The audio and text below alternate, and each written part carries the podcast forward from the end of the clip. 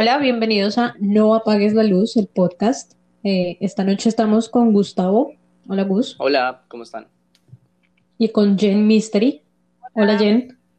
Y vamos a hablar de un tema súper interesante, los vampiros. Bueno, pues empecemos entonces hablando un poquito sobre la historia del vampiro, cómo surge la figura del vampiro. Y creo que para hacer esto es necesario hablar del vampiro más famoso de la historia, que obviamente es el señor Drácula, eh, más conocido o realmente conocido como Vlad Tepes. Eh, bueno, tal vez algunos de ustedes sepan, algunos no. La figura de Drácula fue inspirada en un señor que realmente existió, que se llamaba Vlad Tepes, y también lo apodaban como el empalador. Resulta que este señor fue una de las figuras más importantes porque fue un príncipe de Valaquia. Eh, ¿Valaquia es un lugar? Sí, está en Rumania. Valaquia era una región de 1400 más o menos y actualmente eso es territorio rumano. Ok. Hay que aclarar que aún en Rumania hay un montón de gente que cree en, en Drácula y tienen como una relación bastante estrecha con el ocultismo, por decirlo de alguna forma. Tienen como una historia bastante mística y relacionada como a creencias así medio paganas. Así que es súper interesante todo este tema que de lo que pasa en Rus en Rumania, iba a decir Rusia, en Rumania. en Roma. Un poquito desviado. Ok. No, importa. Resulta que este señor y su padre pertenecían a una orden que era como, bueno, una, una cosa como una secta relacionada con el cristianismo. Entonces esta gente se creía así como súper ferviente y todo, pero en realidad este señor fue y descuartizó un montón de gente, le sacó los ojos, los desmembró y los esparció por todo el, territorio y entonces así cuando las siguientes personas venían a atacarlo, cuando veían esto, se, se atemorizaban y se iban. Ok, o sea, esparcía los cadáveres y los ojos y todas las tripas. Sí, las partes de los cadáveres los esparcía y a las personas que cogía como vivos, cogía unas estacas que hacía como en madera, unos palos muy largos y los empalaba por el ano hasta que Y los dejaba ahí como ejemplo para que los próximos invasores obviamente vieran esta cantidad de cadáveres y se asustaran y como tratar de persuadirlos para que no los atacaran y pues como cuando uno mata un mosquito le deja pegado en la pared ajá como por ejemplo como ejemplo para los otros mosquitos, algo así. Ya. Bueno, resulta que este señor creía en que su territorio tenía que ser como un lugar de paz y armonía y entonces llegó un punto en el que también, pues como en todas las épocas de la historia, yo creo, han existido personas que no tienen casa. Y él lo que decidió hacer fue que iba a hacer una cena para todos ellos en el castillo. Entonces los invitó y cuando ya todos estaban listos para, para merendar, pues... Y les dijo que se lavaran el cuello. Perdón. para merendar, le cerró las puertas y los incineró a todos. Wow. En tu video tú mencionas esto, ¿no? Es como relacionado con una escena de Game of Thrones. Ah, sí, de la boda roja, algo así. Sí, actualmente como en las cosas que nos ha vendido Hollywood y todas estas cosas del pop, hay no solo Game of Thrones, sino hay muchas cosas que hacen referencia como a todos estos sucesos históricos que se creen que hacen los vampiros y cosas de este estilo. Bueno, también hay que, también hay que decir que, que obviamente la historia de Vlad Tepes no se habría dado nunca a conocer a menos de que Bram Stoker hubiera escrito Drácula, ¿no? Que finalmente fue lo que impulsó la figura del vampiro y la, la hizo famosa, porque creó un monstruo que aterrorizaba a mucha gente para la época en la que la novela fue escrita.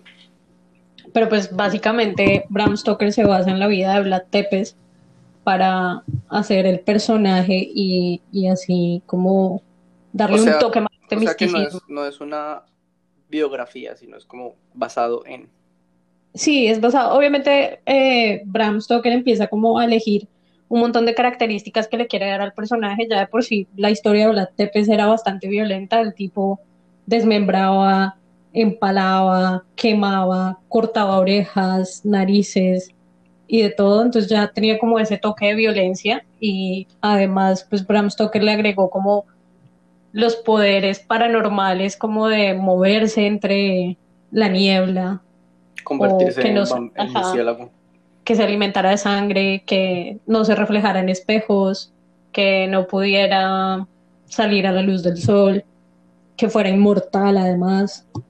Okay. Sí, resulta que una persona que le contó la historia, el tipo decidió escribir una novela. Pero el nombre de Drácula venía también porque como se creía que el papá, o sea, el padre original de Vlad Tepes, o sea, Vlad Tepes II, el hijo era Vlad Tepes III, él había entrado en una orden cristiana, se llamaba la Orden del Drac, y de ahí se creó que supuestamente él se llamaba Drácula. Y esto se relaciona también como con el mito de, de ser como hijo del diablo y de tener como esas conexiones con los demonios también este señor, pues yo creo que realmente hizo la novela muy bien porque sacó como muchas cosas históricas que hacían algunas culturas antes y lo relacionó con este ser pues mitológico. ¿De cuándo es ese libro?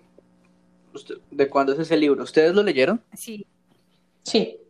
Yo no lo leí. Es de 1897 y es muy bueno. También para las personas que les da pereza leer, pues algunas la películas que son muy buenas y están basadas básicamente en la novela, no tanto en la vida de Blatepe, sino en la novela de, Bram Stoker. Ok.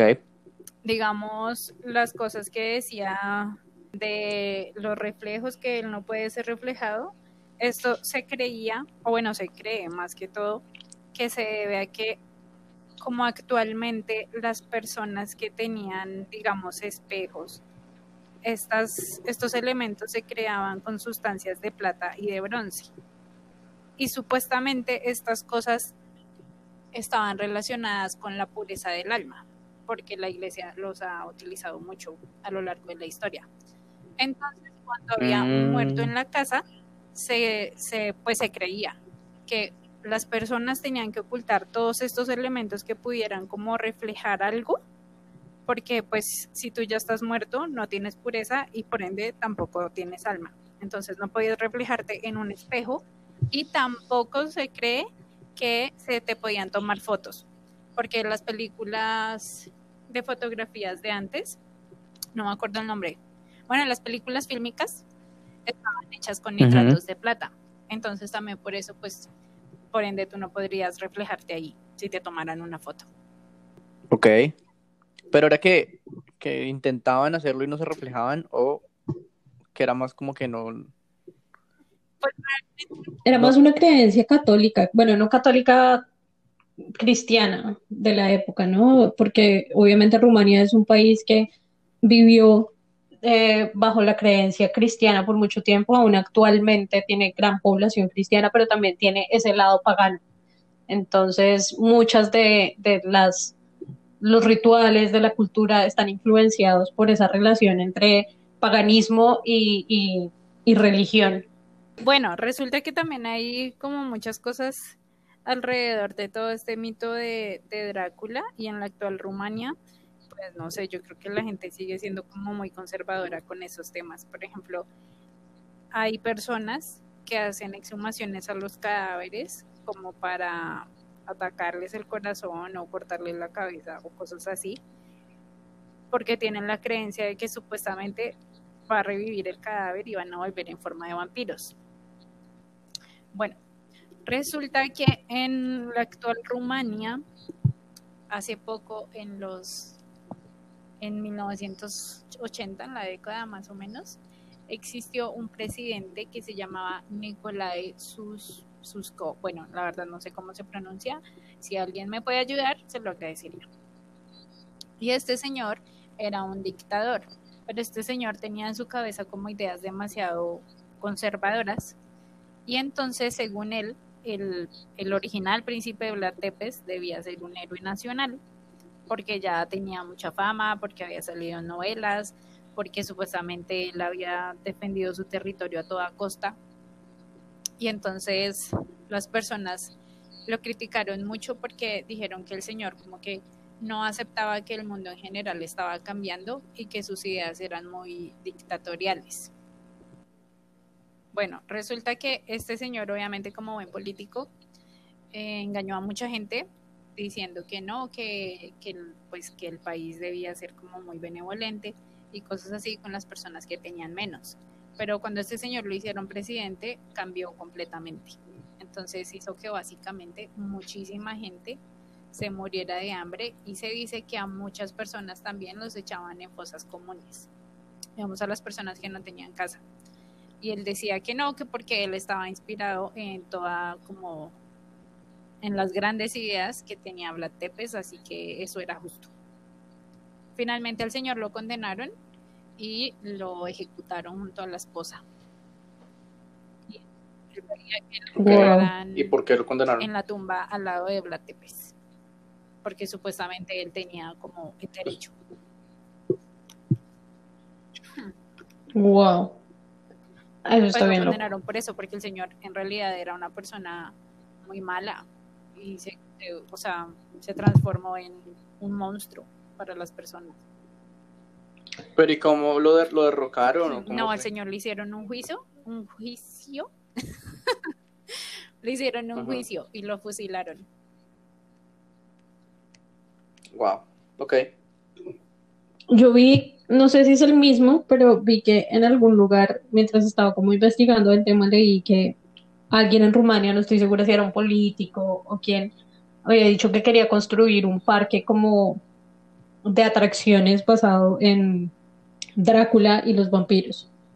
Y como que empezó a pedir inversiones, empezó a pedirle a la gente plata para construirlo, y la gente como, ay, sí, no, esto va a traer muchísimos turistas, maravilloso, hagámoslo le dieron plata y cuando el tipo logró reunir como una cantidad de plata absurda, desapareció y los estafó todos. Sí, el tipo tenía una familia muy numerosa. Se robó la plata. Y varias de las personas que planteaban este atractivo turístico tienen que ver con él, son familiares de él, ya sean por esposos de los hijos o porque eran, pues, tenían un grave consanguinidad.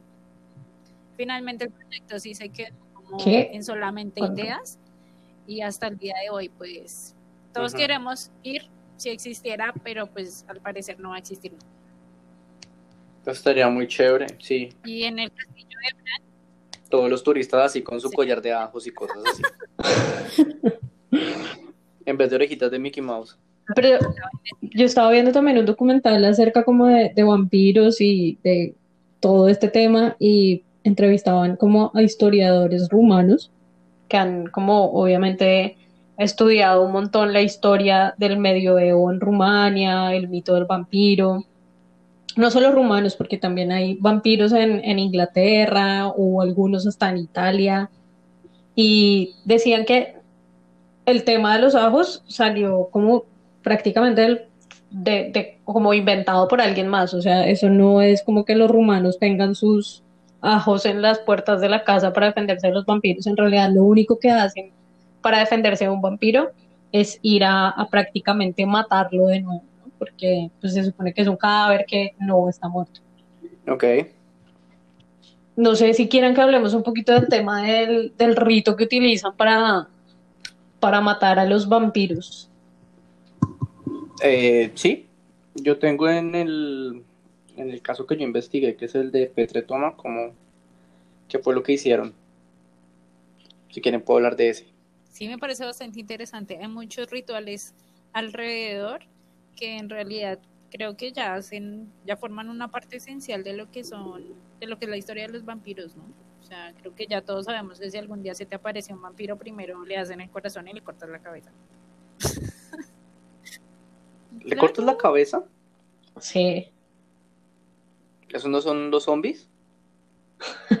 a los zombies les puedes como, eh, bueno, sí, les tienes que no cortar la cabeza necesariamente, pero a los zombies con que les destruyas el cerebro ya es suficiente.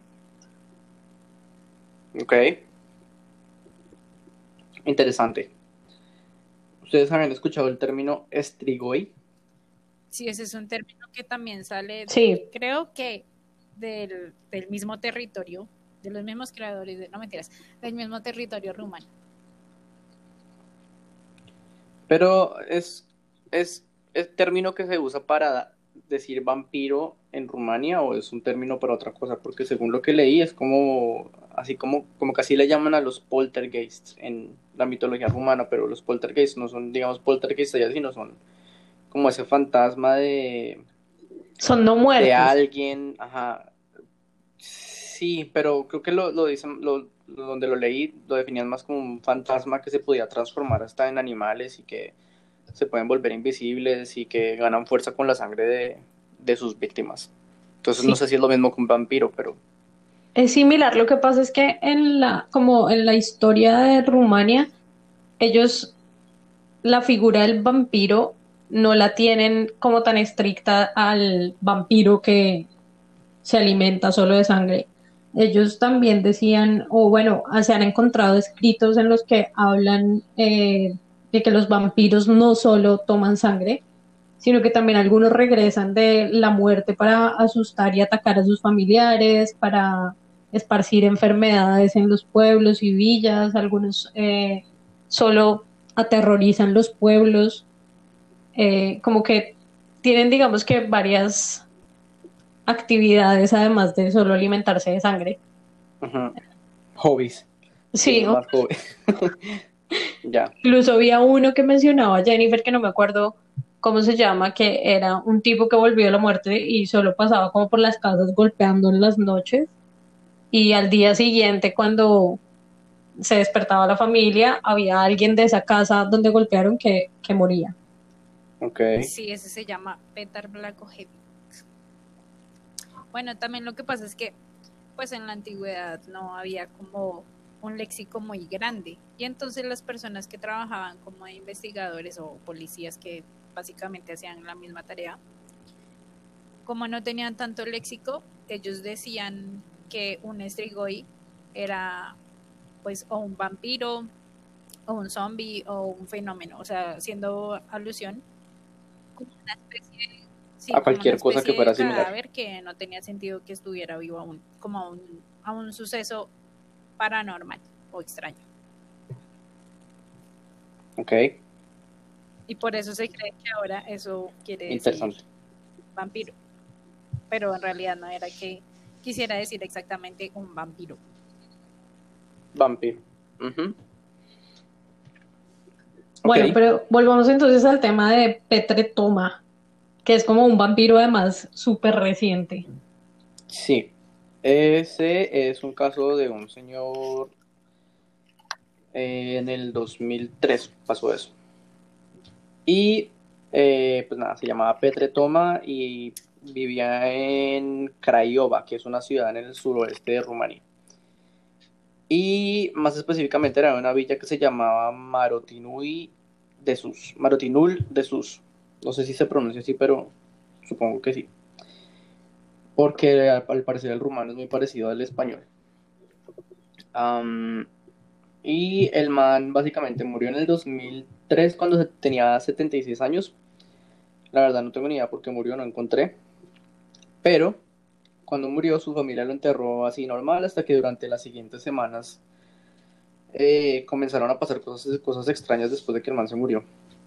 En- por ejemplo, su nieta, que se llamaba Mirela Marinescu, por ejemplo, en el reporte que hizo la policía, eh, la nieta dice que una noche lo vio sentado en su habitación y por la mañana lo seguía viendo y que cuando ella intentó, como que se despertó e intentó pararse, no podía porque se sentía muy débil, como si lo hubieran chupado la energía, como que se sentía muy, muy enferma.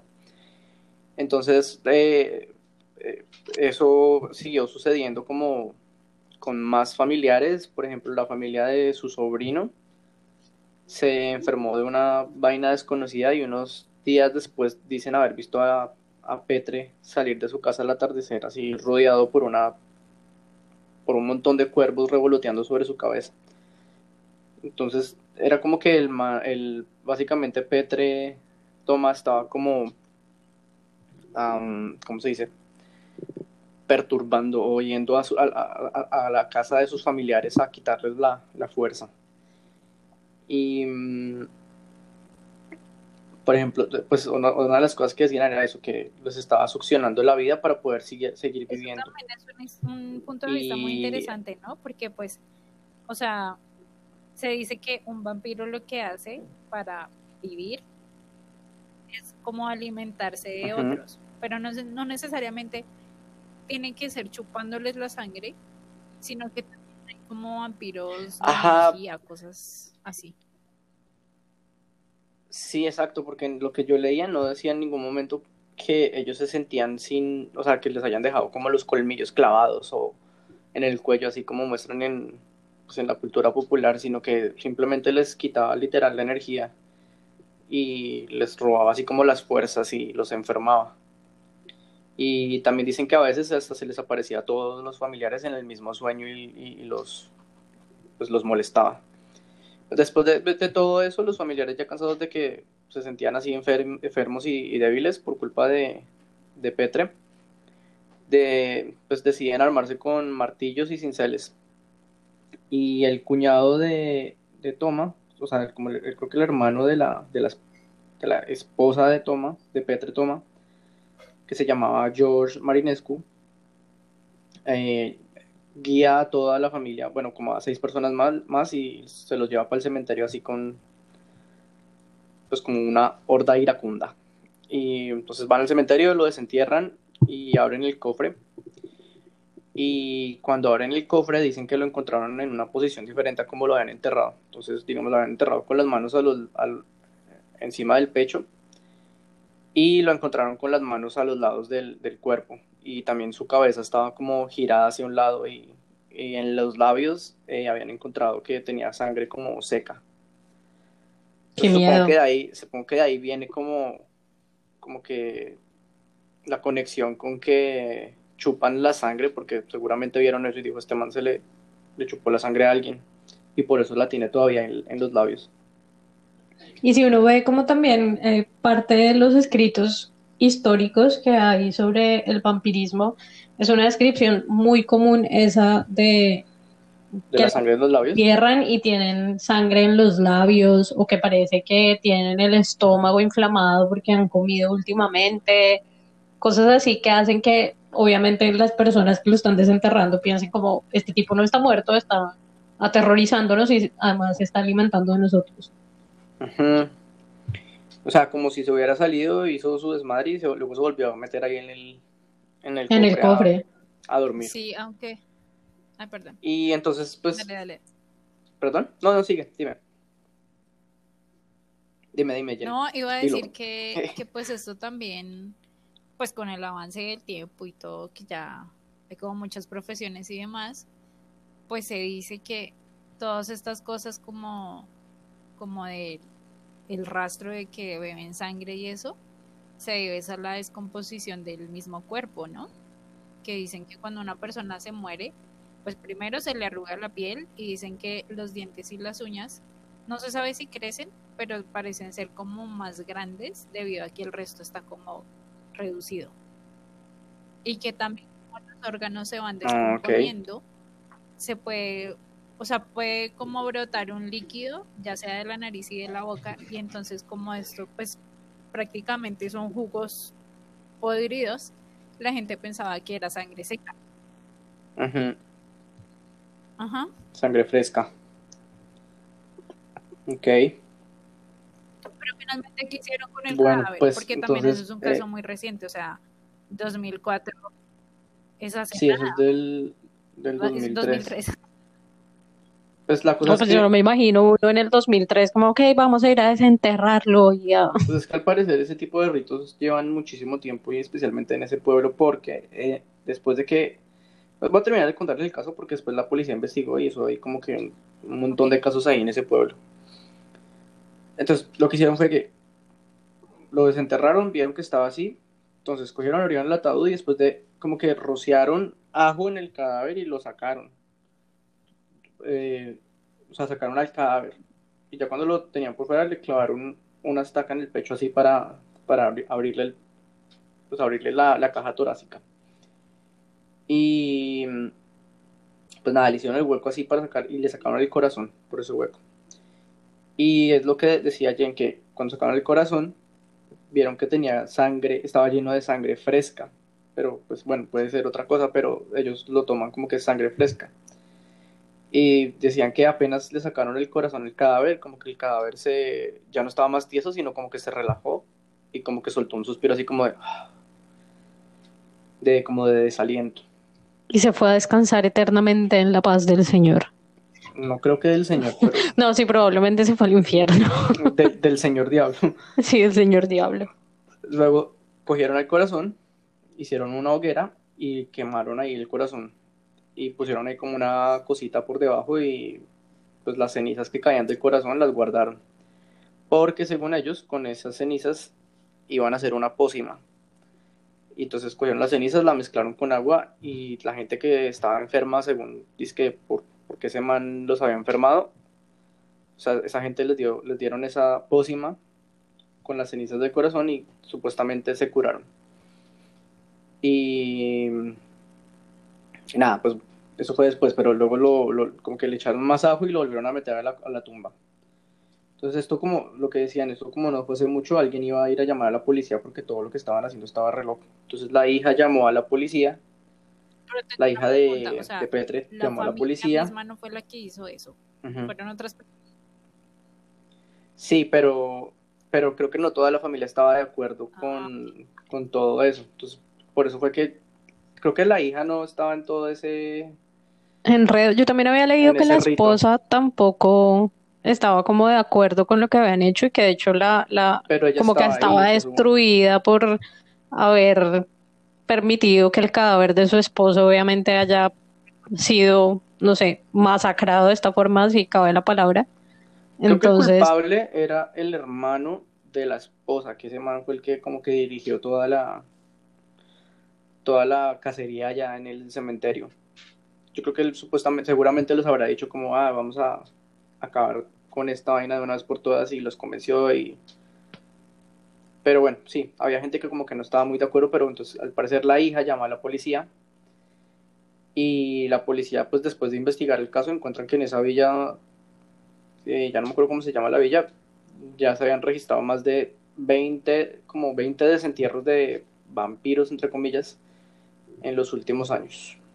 Y seis de las personas que fueron ese día a hacer ese, desentierro fueron encarcelados porque ya lo habían hecho antes y, y nada, ellos como que alegan que pues lo hicieron porque eh, esos, esas personas no estaban muertas del todo y que para ellos son vampiros reales. Entonces al parecer en esa villa eso es un tema muy real y la gente cree mucho en eso como creer en, en Dios, me imagino pero también qué cosa tan extraña, porque pues, o sea,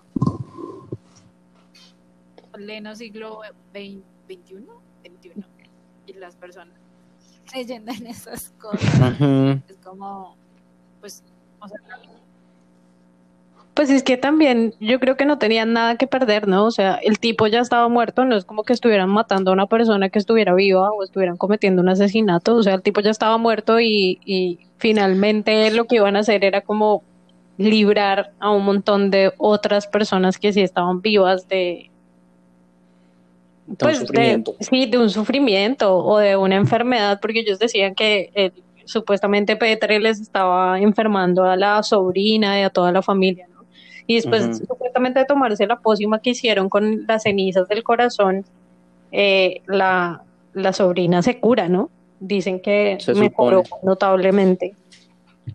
Entonces, pues, ahí es donde uno dice como qué tan fácil es dejar de creer en las cosas, en, las tradiciones para abandonarlas por completo, aunque vivamos en esta época.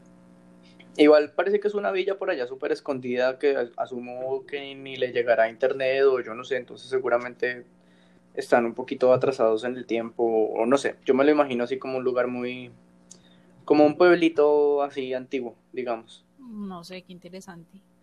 Aunque... Con gente muy conservadora o no sé. Sí, también puede ser. Lo cierto es que de todas formas el ritual de, de para acabar con un vampiro es un poquito violento, ¿no? O sea, le sacan el corazón en algunos, en algunos lados describen también debían cortarles la cabeza y metérselas como entre las piernas y, sacarles el corazón y obviamente lo quemaban como en los cruces de las vías principales de las villas y mm, volvían a enterrar los cadáveres. En otros lados eh, también dicen que los estacaban al suelo para que el, el no muerto no pudiera volver a salir de la tumba. Les partían las extremidades como las manos y las piernas para que no pudieran caminar. Eh, o sea, hacían como una cantidad de cosas con los cadáveres para evitar que ellos salieran. Exacto. Era como el principal objetivo. Y se han encontrado cuerpos así en de pues que datan de la época del medioevo enterrados en algunas de las principales iglesias de esa época así como en, entierros arqueológicos se han encontrado cuerpos que tienen las cabezas entre las piernas o que tienen las, las muñecas cercenadas o las piernas rotas. Entonces se cree que pues eh, son cadáveres que se asumían en su época cuando fueron enterrados que eran vampiros o que sufrieron algún rito de, de vampirismo verdaderamente aterrador. Claro que lo de las extremidades rotas, pues también, o sea, en las historias de los zombies hemos visto que eso no es un impedimento para avanzar.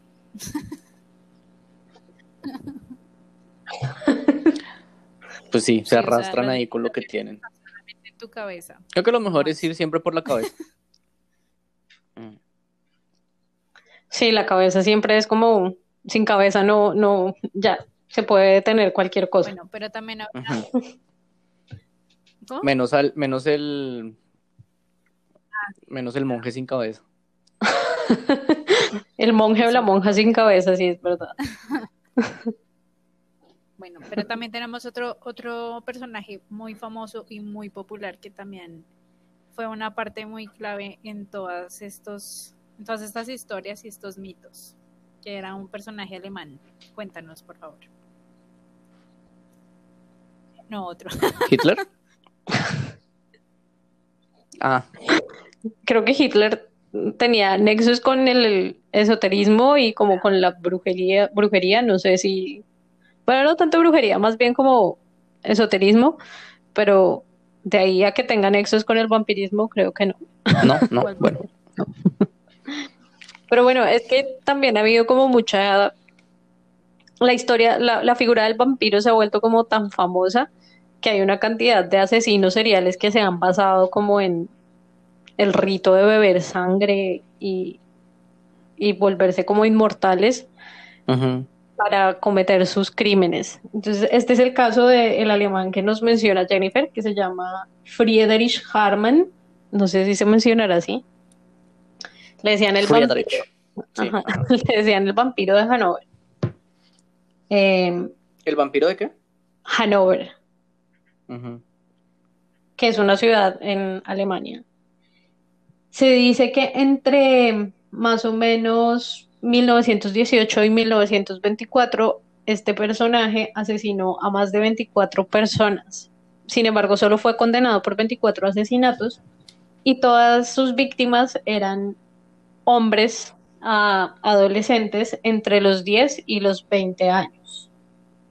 Mm, entre como las, las cosas que hicieron que se ganara el apodo del vampiro, el primero ah, como que atraía a los jovencitos de una estación de tren, que la mayoría eran como jóvenes de áreas rurales que viajaban a Hanover buscando trabajo, algunos se habían escapado de su ciudad, de sus casas en los pueblos y pues llegaban a Hanover como tratando de, huir. Entonces el tipo esperaba en la estación y cuando veía a alguno que le gustaba, lo convencía de que le iba a dar vivienda, trabajo, dinero y se los llevaba para su casa y ahí los drogaba, les ponía algo en la comida, en la bebida y luego eh, tenía relaciones con los cuerpos sin vida, bueno, no sin vida, drogados y los asfixiaba a la mayoría. Pero el tipo en medio de su éxtasis terminaba por morderles la manzana de Adán y arrancárselas en muchos casos. Entonces, por eso se ganó como... Estaba bien loco. Ajá, el apodo del vampiro de Hanover. Mm, De Hanover, ¿y pero por qué se llama Hanover? porque Hanover era la ciudad donde él, Ah, ya, ya, sí, claro.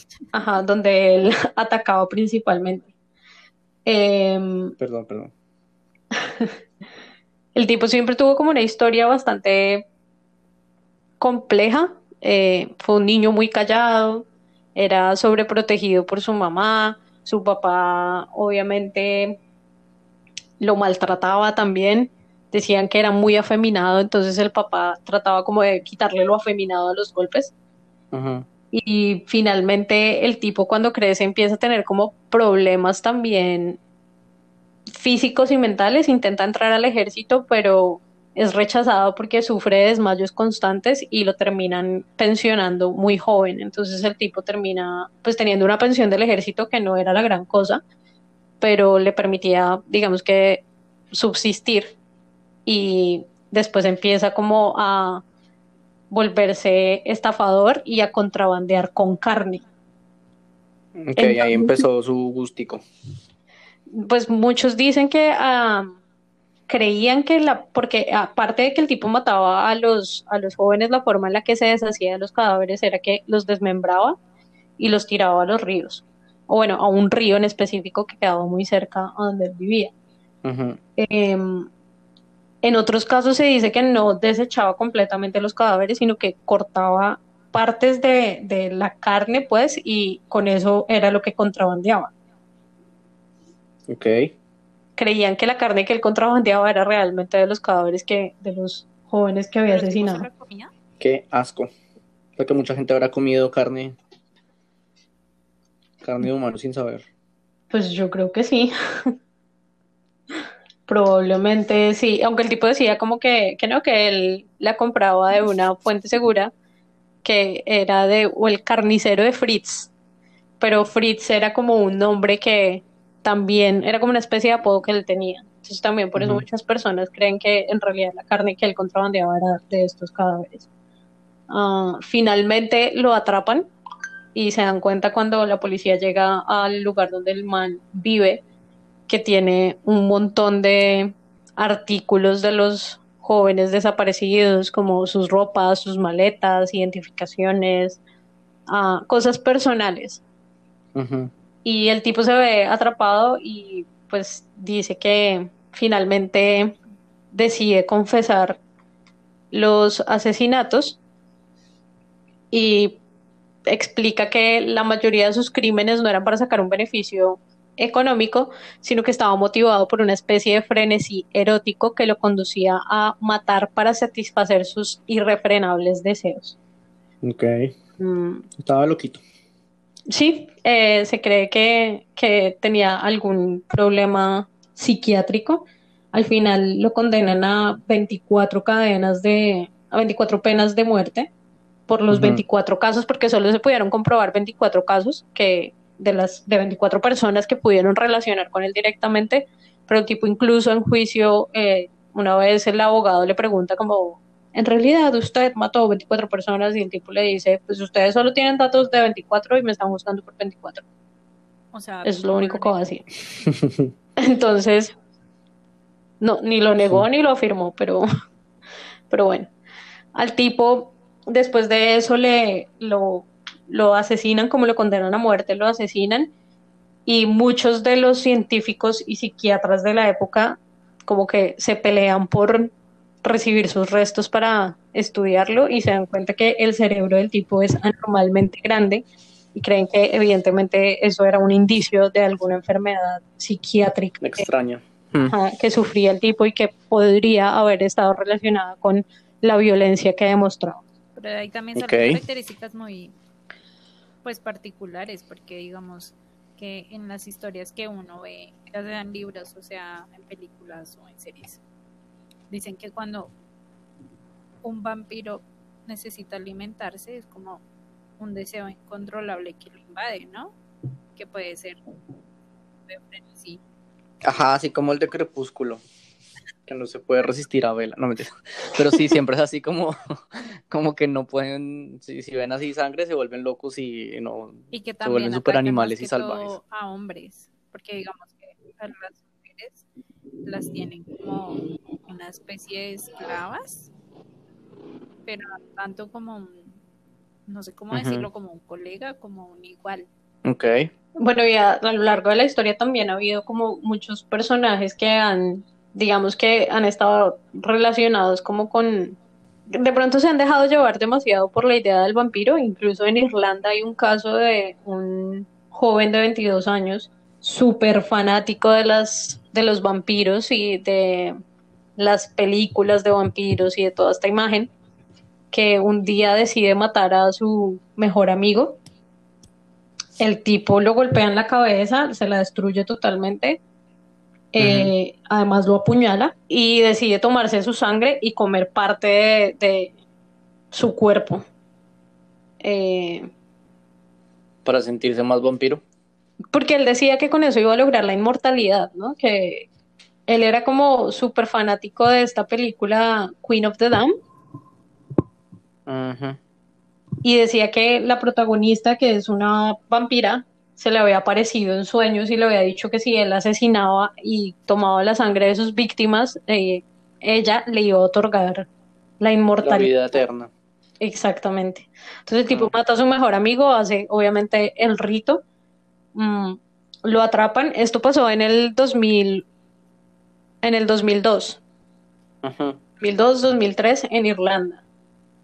Y lo atrapan, pero el tipo súper fresco, o sea, el tipo jamás muestra remordimiento, en ningún momento se arrepiente del tema, simplemente dice que, que pues estaba motivado por su deseo de convertirse en un ser inmortal. Incluso Wow. en uno del, pues como una cosa muy macabra que me pareció a mí fue que cuando lo estaban trasladando de la cárcel al juzgado, uno de los policías le pregunta como, bueno, ¿usted qué cree que va a pasar en, en, en el juicio? Y el tipo le dice, estoy seguro que me van a dar entre 20 y 25 años por haberle destrozado la cabeza a mi compañero con un martillo y apuñalado varias veces, pero tengo su alma. O sea, no le importaba. El No. estaba convencido de que, de que había funcionado su, su asesinato para lograr la vida eterna. Ajá. Sí, totalmente. Finalmente. ¿Y el man todavía está vivo? creo que está recluido en un sanatorio mental. Y habrá envejecido. ¿Qué tal que siga, qué tal que siga igual de joven? La verdad no sé. Bueno, Hay vamos que a saber, hay que- tenemos que buscar. próximamente les vamos a comentar qué es lo que ha pasado con el aspecto físico de este señor tan degenerado. ¿Qué tal que ya se haya volado? Ojalá no venga a buscarnos.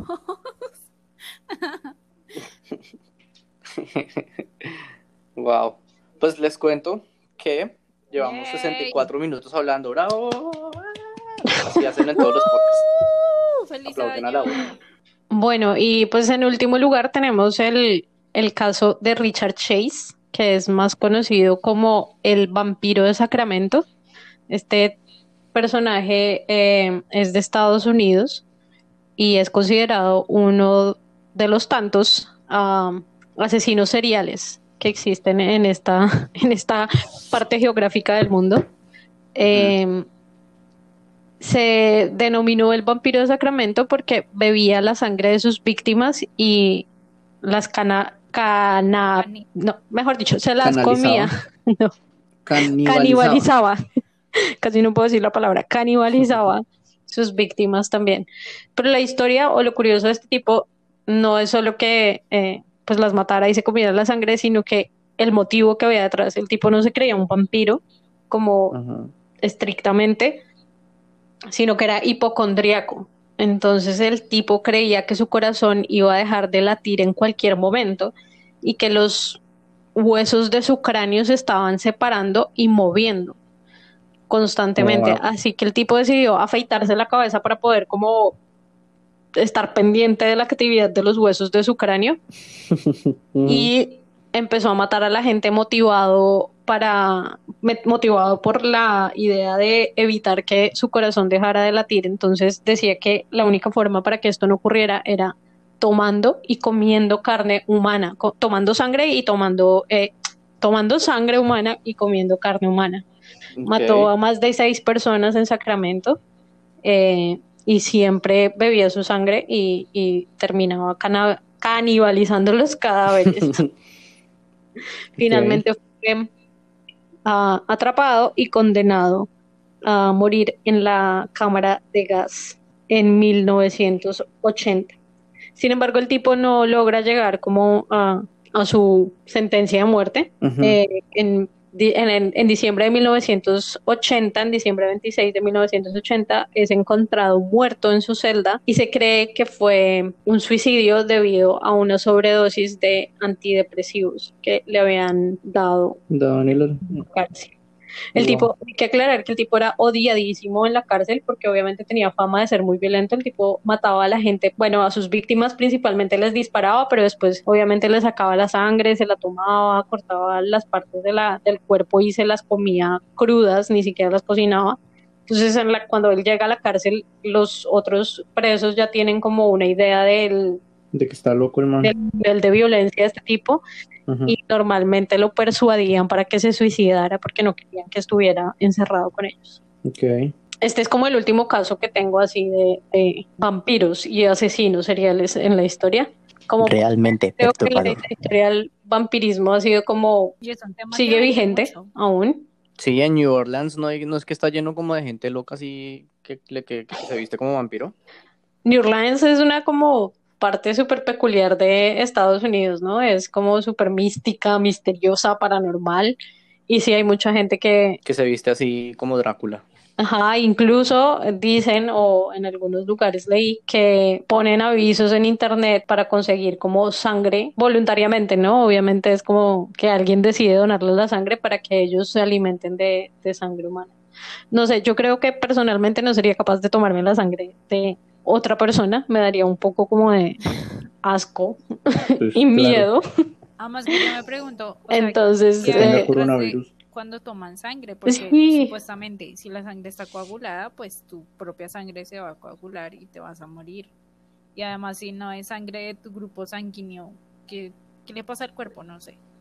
Creo que es diferente si uno se la toma a que si se la inyecta. Si te la inyectas sí tienes este problema de que si son tipos de sangre diferentes, pues obviamente puedes hasta morirte. Pero si te la tomas como que el cuerpo es como Pero otro alimento, El es como comer igual. carne. Sí. Te la coagula y te la como descompone. ese remedio casero de beber sangre de chulo, digamos, para algunas cosas. Y dicen que si tienen, si, si se beben la sangre, tienen que hacer como demasiado ejercicio durante una hora para que la sangre como que siga líquida, algo así. La verdad no sé cómo funciona. Yo me imagino que si uno toma sangre de un, o bueno, cualquier tipo de sangre, animal, humana, no importa, eh, el cuerpo la va a descomponer como, o sea, el estómago la va a descomponer como cualquier otro alimento, creería yo, pero no estoy segura. Creo que sí, Yo creo que sí, pero igual la sangre debe tener un montón de cosas así que te hacen daño. sí, yo también creo. Yo también creo que debe haber un montón de cosas que le pueden hacer daño a uno.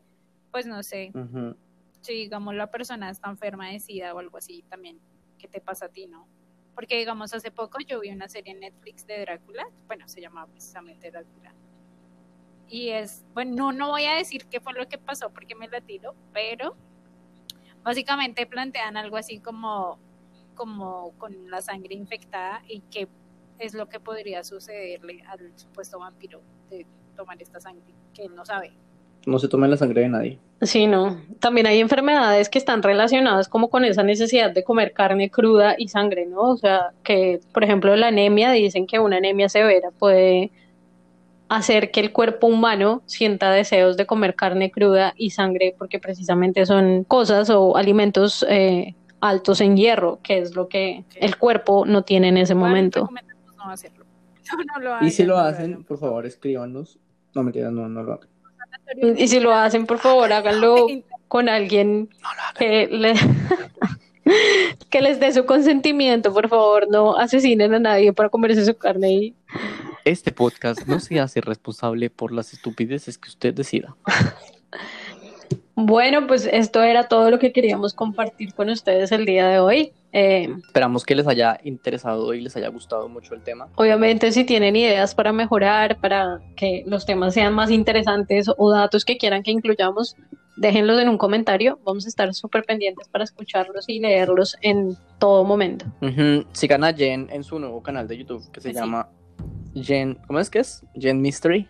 Que también toca este Mystery. tipo de temas y pues aquí seguiremos tocando temas paranormales, También misteriosos, esotéricos y de brujería. Diverso e interesante a las redes sociales, así que si les interesa, por favor síganos y les vamos a compartir algunas cosas también como muy extrañas. Eso, suscríbanse a este podcast, no apagues la luz en Spotify y suscríbanse al canal de Jen en YouTube que la encuentran como Jen Mystery. Gracias por escucharnos y nos vemos en la próxima. Bueno, nos oímos en la próxima.